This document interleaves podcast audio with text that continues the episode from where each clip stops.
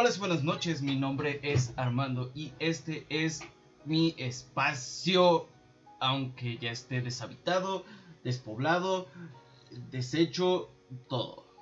Es, es mi espacio.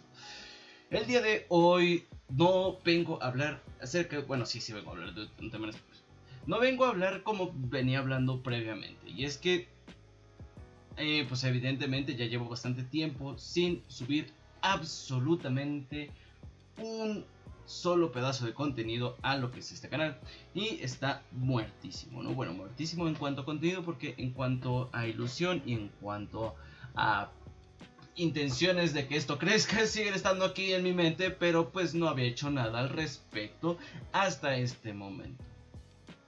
Esto debido a distintas cosas porque la vida adulta es sumamente difícil y pues tiene sus subidas y bajadas. Entonces estábamos bajando, bajando bastante en estos últimos meses, pero pues eh, tuve que replantearme muchas cosas, ¿no?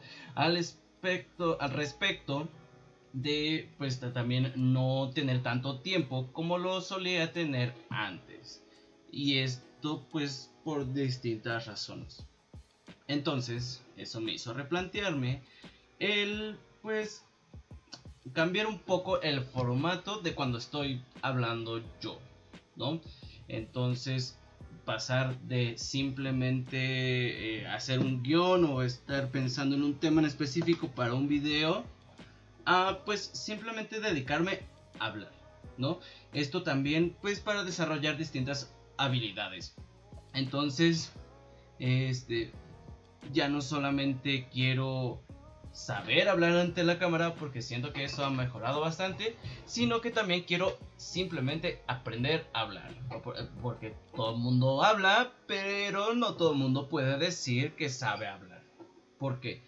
Porque el, formato ahora que pienso hacer es hacerlo como más estilo podcast, ¿no? Entonces hablar de corrido y que quede espacio a estos valga la redundancia, estos espacios en blanco en los que simplemente hay que rellenar y no simplemente quedar como... Uh, que es uno de mis grandes problemas. Entonces, pensando en esto, pensando en la falta de tiempo, que ya no solamente tendría que guionar y pensar en una idea, que, que quede en un video, porque luego, mente, luego mi mente quedaba como en ese punto de es que esta idea no da para un video completo, necesito complementarla, eh, esta idea es demasiado larga. Entonces, para evitar ese tipo de situaciones, decidí simplemente hablar, obviamente teniendo un plan, un punto central, una idea central que de la cual se deriven distintos temas y simplemente dejarme ir hasta que pues, me canse, ¿no? Me canse de hablar, diga esto es suficiente, yo estoy harto. Entonces, eso va a ser a partir de hoy, ¿no? Entonces, para... Eh, también pensando en que esta forma me daría menos trabajo previo, pero aún así requiere su trabajo, ¿no? Entonces, prácticamente no es como que me he quedado sin nada de tiempo, pero sí, digamos que anímicamente, en cuanto a lo que venía viviendo, pues me dejaba tanto poco satisfecho con el cuando yo me ponía a grabar, porque ponerme a grabar lo he hecho, pero no me gusta el resultado. Entonces, mm, para eso mejor no subo nada. Y pues ya. Entonces, el día de hoy el día de hoy vengo a debrayar. Vengo a debrayar porque acabo de leer un libro. El libro se llama 22 del 11 del 63. 22, 23, 22. 22 del 11 del 63. 22 del 63 es un libro de Stephen King.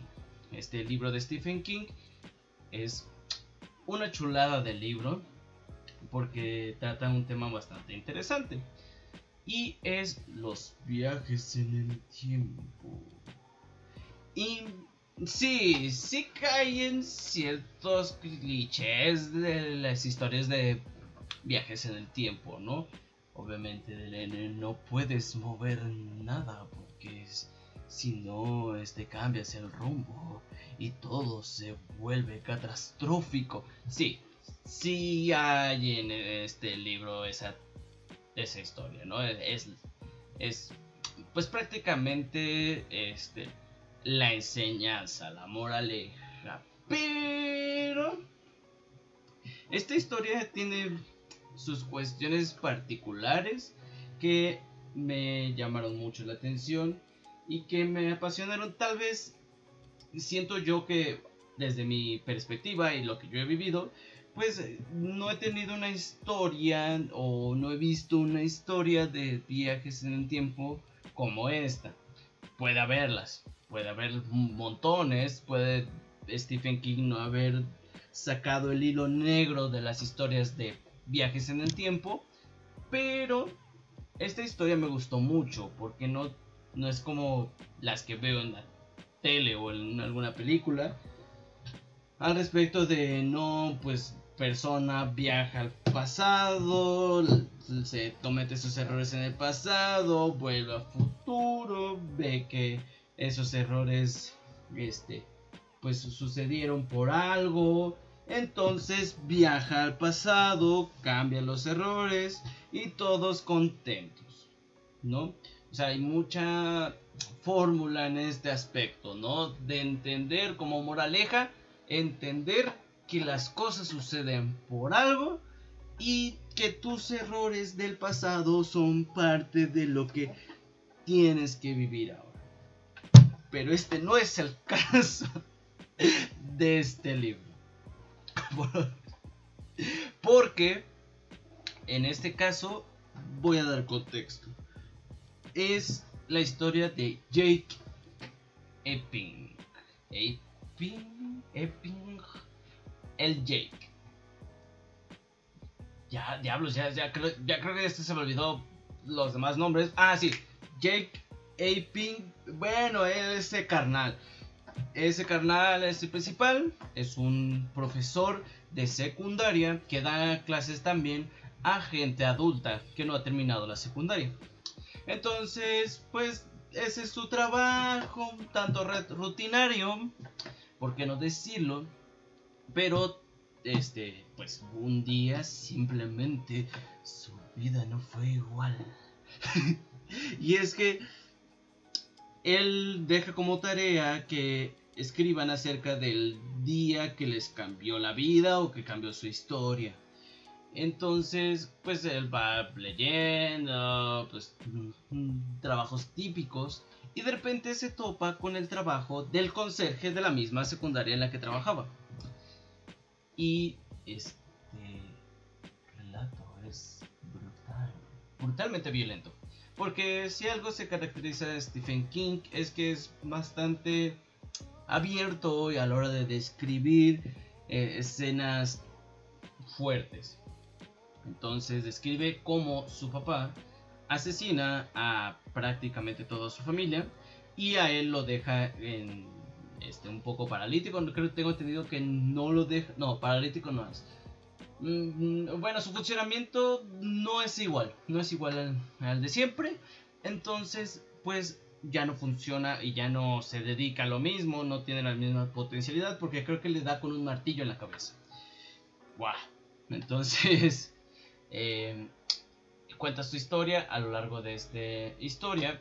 Jake Aping se caracteriza o se describe como una persona que jamás llora y pues en ese momento llora, ¿no? Alguien que sus emociones las controla correctamente, pero bueno, no correctamente, no, no, no, no, reitero, revolvemos partes, que esconde ese tipo o resiste ese tipo de emociones y pues eh, con este relato no se pudo contener, ¿no? Eh, sucede.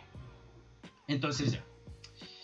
Esto lo vive y lo lleva a celebrar una vez se gradúa, ya tiempo después, a unas hamburguesas. Unas hamburguesas que son sumamente baratas. Sumamente baratas. Entonces todo el mundo dice, esta carne está mal. Esta carne está mal. eh, ratas o lo que sea, gatos, gatos hechos hamburguesa, pero no. Aquí hay un secreto. Y el secreto es que el propietario de esta hamburguesería, en la hamburguesería cuenta con una madriguera de conejo, creo que así se le llama, bueno, así le llaman en la historia. Esta madriguera es un hoyo, o bueno, me imagino que es un hoyo, por así decirlo, en el que vas bajando en unas escaleras, pero cuando vas caminando, pues llegas a como si estuviera el, piso liso y entonces llegas al pasado. Ajá, o sea, eso lo descubre, descubre como ese portal, esa dimensión, bueno, ese, pues sí, portal pasadizo al pasado. Y bueno, entonces ese es el secreto de él. Obviamente Jake en ese momento no lo sabe, o no lo sabía. Y bueno, lo ve ese día, todo cool, todo padre, se toma una foto, se, la, se, queda en, en el restaurante. Al día siguiente, creo que sí, o semana después, va a verlo porque le llama y dice que está casi muerto, ¿no? Le dio cáncer, o sea, de un día para otro, pues simplemente él había tenido cáncer, ¿no? O sea, y se había degradado demasiado. Pero esto no fue de un día para otro. Simplemente volvió en el pasado a completar una misión. Esa misión no la logra completar. Y pues en el proceso le da cáncer. En el proceso de cumplir esta misión. Entonces se regresa al presente donde es un poco más este, ok. Para dejarle una misión a nuestro querido Jake Epling. Y es que salve al presidente Kennedy. Que como se sabrá o si no se sabe o no saben, es un evento en la historia de Estados Unidos que tiene miles de millones de teorías conspirativas de que si el asesino era solo una persona, el asesino venía de tal país, era una organización, era un grupo terrorista, era la gente que estaba en contra de las ideas de Kennedy. Miles y miles de ideas. Y que pone el punto muy interesante. En este caso, Stephen King, creo que este, sí, escribe un prólogo. Hay un prólogo en el que no sé si es él o saca una cita en las que pues lo más probable es que a mucha gente le cuesta creer que un simple hombre puede desestabilizar de esa manera un país.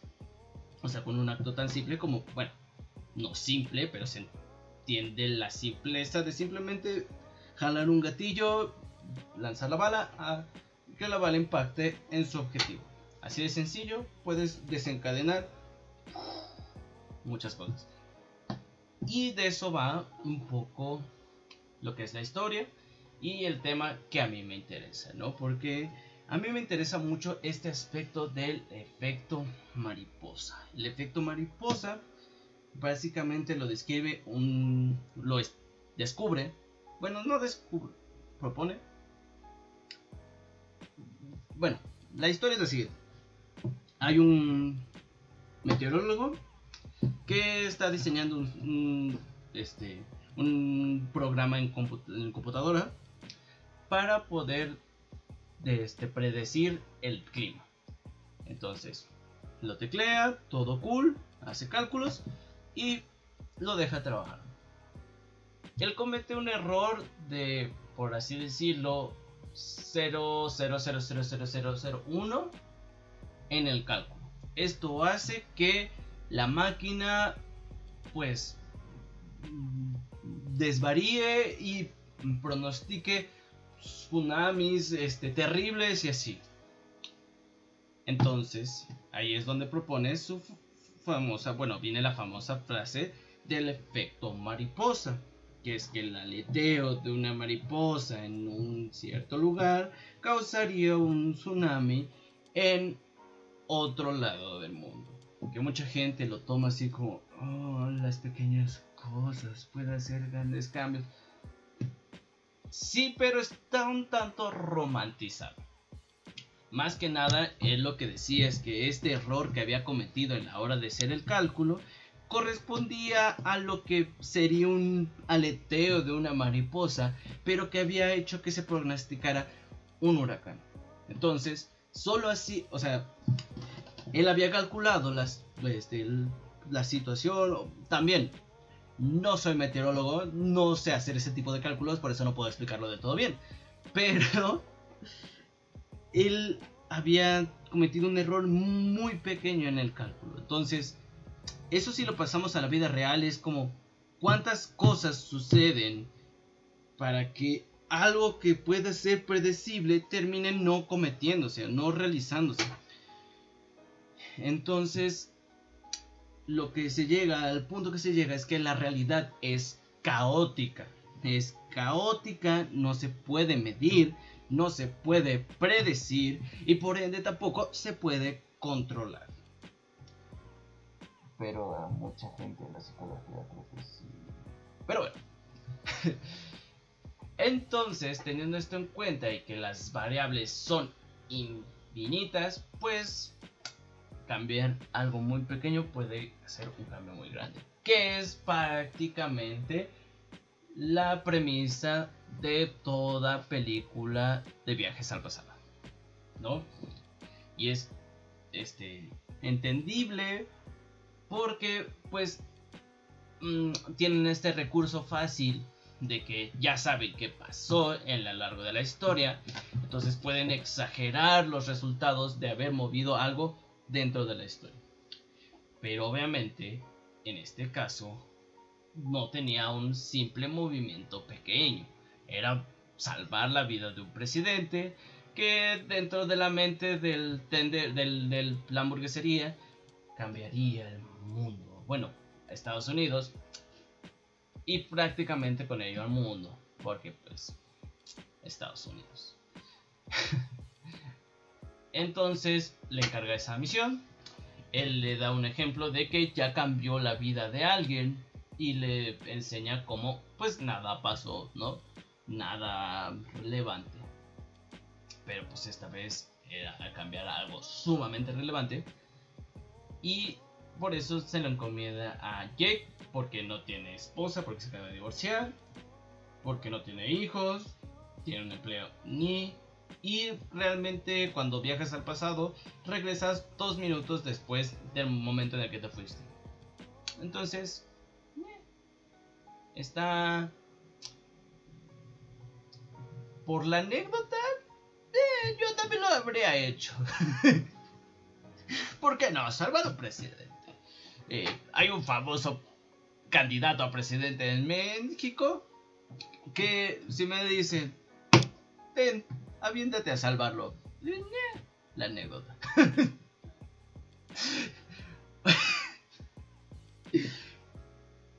Perdón. Mis condolencias. Prosigo.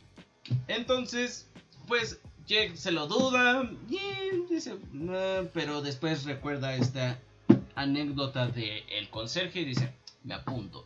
Mi forma de ver si esto funciona va a ser salvar a su familia regresar, ver que funcionó, ver que todo está más o menos y volver a ir al pasado y salvarlos. Lo intenta, falla un poquito en el intento, o sea, sí salva a la familia, pero sigue habiendo matado a ciertas personas de su familia. Regresa, no es el resultado que esperaba, dice, lo voy a hacer mejor a la siguiente. Entonces, pues, básicamente, a lo largo de todo esta historia, porque prácticamente el resumen que les di es del primer capítulo. Es el primer capítulo y de ahí toda una serie de aventuras y desventuras, ¿no? Y obviamente hay amor dentro de mismo. Y obviamente no puede evitar enamorarse, esto complica las cosas. pero ahí ya no voy a ahondar porque si no voy a dar muchos spoilers. Y este es un gran libro que sí recomiendo leer y que quien quiera hacerlo debe descubrir lo que sucede. Pero no voy a hablar del amor ni nada por el estilo, sino que vamos a debrayar. Vamos a debrayar al respecto de ti.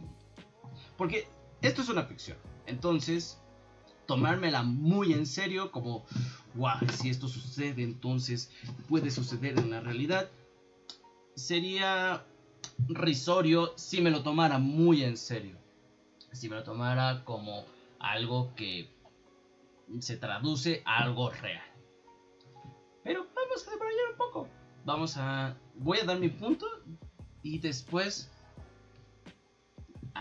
El espectador o espectadora o espectadore podrá decirme si estoy debrayando demasiado o tiene algo de sentido lo que estoy diciendo. Lo que vive Jake es constantemente luchar contra el tiempo porque el tiempo no desea ser cambiado. Como el tiempo no desea ser cambiado, pues pone trabas a la hora de que Jake lo intente. Cuando es un cambio menor, el contrapunto no es tan grande como cuando intenta salvar a la familia, de repente le da diarrea, se interpone otro tipo que no tenía que interponerse, pero se interpone porque el tiempo lo pone en ese lugar. Cosas así por el estilo, ¿no? Entonces, mientras mayor impacto tiene o trascendencia tiene en el rumbo del tiempo, mayor es la resistencia que pone el tiempo a ser cambiado. Por eso cuando va por primera vez le cuesta mucho este rescatar a la familia, porque lo intenta justo en el día que intenta matar este tipo a su familia. Pero regresa y decide interceptarlo antes de que esto suceda, termina lo que tenía que terminar y salva a toda la familia. Pero en ese proceso se le avería el carro, le da una jaqueca, se interponen mil y un cosas. Y estos momentos en los que el tiempo pone mucha resistencia se denominan como momentos divisorios. Momentos divisio, divisorios, divisorios, divisio, divisorios, divisorios, divisorios, divisorios, divisorios. momentos divisorios. Entonces, él siente todas estas cuestiones y obviamente las va sorteando cada vez mejor porque pues va entendiendo mejor cómo funciona el tiempo. ¿Ok? Muy bien. Vamos a debrayar. Vamos a debrayar. Vamos a empezar a debrayar. Si tenemos en cuenta el pasado o el tiempo no quiere ser cambiado, esto quiere decir que estamos determinados. Determinismo. Porque se sigue una línea de tiempo o una serie de acontecimientos que tienen que sí o sí ocurrir y si no ocurren, hay cierta resistencia a que este, tienen que ocurrir. Ah, más. Sí, así algo se va a imponer en el hecho de que ocurra, se pone cierta resistencia. Si tenemos en cuenta esto y tenemos en cuenta que no estamos en una línea de tiempo como tal, así lineal, o sea, no vivimos los tiempos así pasado, presente, futuro, sino que constantemente estamos viviendo en el presente los tres tiempos, porque proyectamos hacia el futuro y también somos lo que hacemos con bases de acciones pasadas. Entonces, no es descabellado decir que ahorita estamos viviendo un pasado de lo que pasará adelante. Por ende, si sientes o vives y ves los las situaciones con las que el tiempo se va protegiendo, en teoría, al día de hoy, también podrías ver ese tipo de momentos divisorios. ¿A qué voy? ¿A qué voy? Si tú estás a punto de vivir algo que cambie tu trayectoria de vida y sea muy relevante, lo vas a sentir. Y el tiempo va a poner ciertas condiciones para que llegues o no llegues a lo que tienes que hacer. Ajá. Entonces, te va a poner una advertencia, tal vez corporal, tal vez un dolor de estómago, un dolor de cabeza, un dolor de muela, que te dices, mejor no salgo, mejor no voy a tal lugar que tenía que ir. O decides sí, decides ir, ignorar un poco este dolor que tienes, tal vez en el camino empeora, vas caminando y el metro, el auto en el que ibas, se avería. Y dices, mm, tal vez debería, no, llego, no llego a tiempo, mejor no llego. Pero aún así vas. Entonces vas, llegas a la cita que tienes que ir y a los dos pasos de llegar te tropieces y te tuerces el pie. dices, ya me duele demasiado el pie, mejor no. O voy con todo y el pie dolido. O tal vez esta caída hace que cambies de ruta. Tal vez ibas con una persona a tal lugar, dices, ¿sabes qué? No te veo en otro lugar y la persona no llega. Y al estar tú en ese otro lugar, te pasa algo que te cambia la vida. Entonces, si prestas atención a las señales que el tiempo está generando para protegerse y de que no te salgas de esa línea, puedes ser espectador de tus propios momentos divisorios, aunque no entiendas en ese momento por qué es un momento divisorio. Por ejemplo, Jake sabía por qué la muerte de Kennedy sería un momento divisorio y por qué la muerte o la matanza de la familia que salvó sería un momento divisorio para el tipo, ¿no? Porque justo eso trata su trabajo. El momento que te cambió la historia. Creo que muchas personas, si tú les preguntas, por ejemplo, cómo conocieron a su pareja, dan una historia de cómo todo se alineó para conocerse. Que puede tratarse también de una romantización de la situación. Pero muchas veces sucede que piensas en retrospectiva y ves, uff, estuve así de que no pasara. Pues, hubiera llegado cinco minutos tarde o cinco minutos antes, mi vida sería diferente. Entonces, puede que hayas estado presente o ese momento al que haces mención en retrospectiva sea un momento divisorio. Al que si le hubieras prestado atención, hubieras visto las señales del tiempo para que eso sucediera.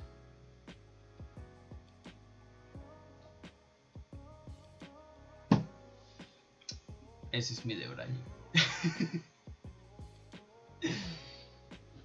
o sea, algo que se ve en ficción, pues podría tener cierto punto de realidad. Aunque también creo que es fácil rebatir esto con el suficiente conocimiento. O sea, tampoco quiero darle de Eureka, descubrí el las magias del tiempo. ¿Por qué no? Simplemente es un pensamiento que genero a través de lo que yo sé y la lectura de este libro que es una chulada de libro. Una chulada de libro que deseo que todo el mundo lea. Y es que hay algo ahí que me parece muy fascinante. O sea, el tiempo como tema me es muy fascinante.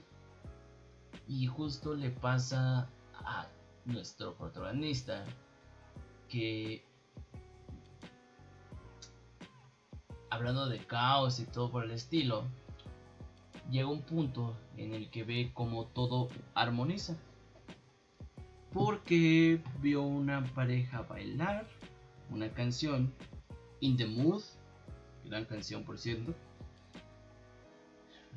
Y esta misma canción la baila con su, la pareja con la que se enamora. Esta misma canción la bailan dos alumnos que son muy importantes en su historia y él ve y siente como todo armoniza, como los niños que vieron bailar antes, bueno, que vio bailar antes cuando recién inició su, viaje, él bailando con su pareja y estos dos adolescentes armonizaban. Y es que si se lee un poco de caos, un poco de teorías de la complejidad, pues la armonía y el caos, aunque suenen distantes y peleados, no es así. El caos tiene su orden, simplemente escapa nuestra medición. Pero tiene su sincronía y es lo que él menciona en el libro, que llegó un punto en el que vio a través del frágil cristal de lo que es real o de lo que percibimos con real, lo ve roto y ve que todo es caos y que todo es caos que armoniza. Ajá. O sea que eso que ve son y no son lo mismo al mismo tiempo. ¿No? Entonces, ¿qué es el tiempo si todo está armonizando en distintos momentos de, de la vida? No quiero dar más detalles porque dar más detalles es quitarle un poco de chiste al libro.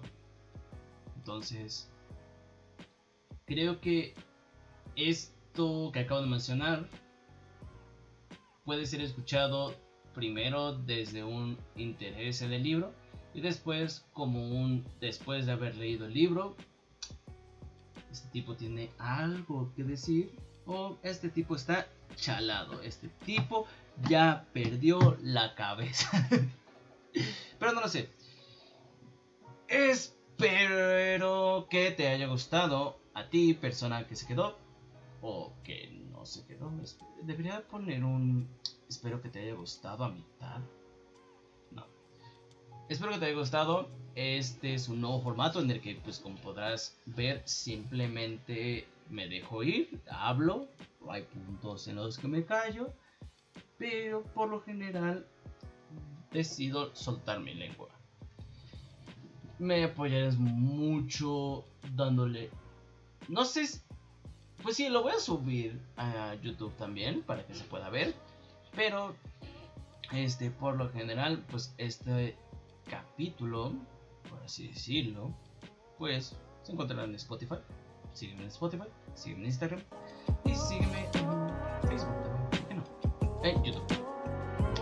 Todo como voces. Sí. Eh, creo que sin más que decir por un momento.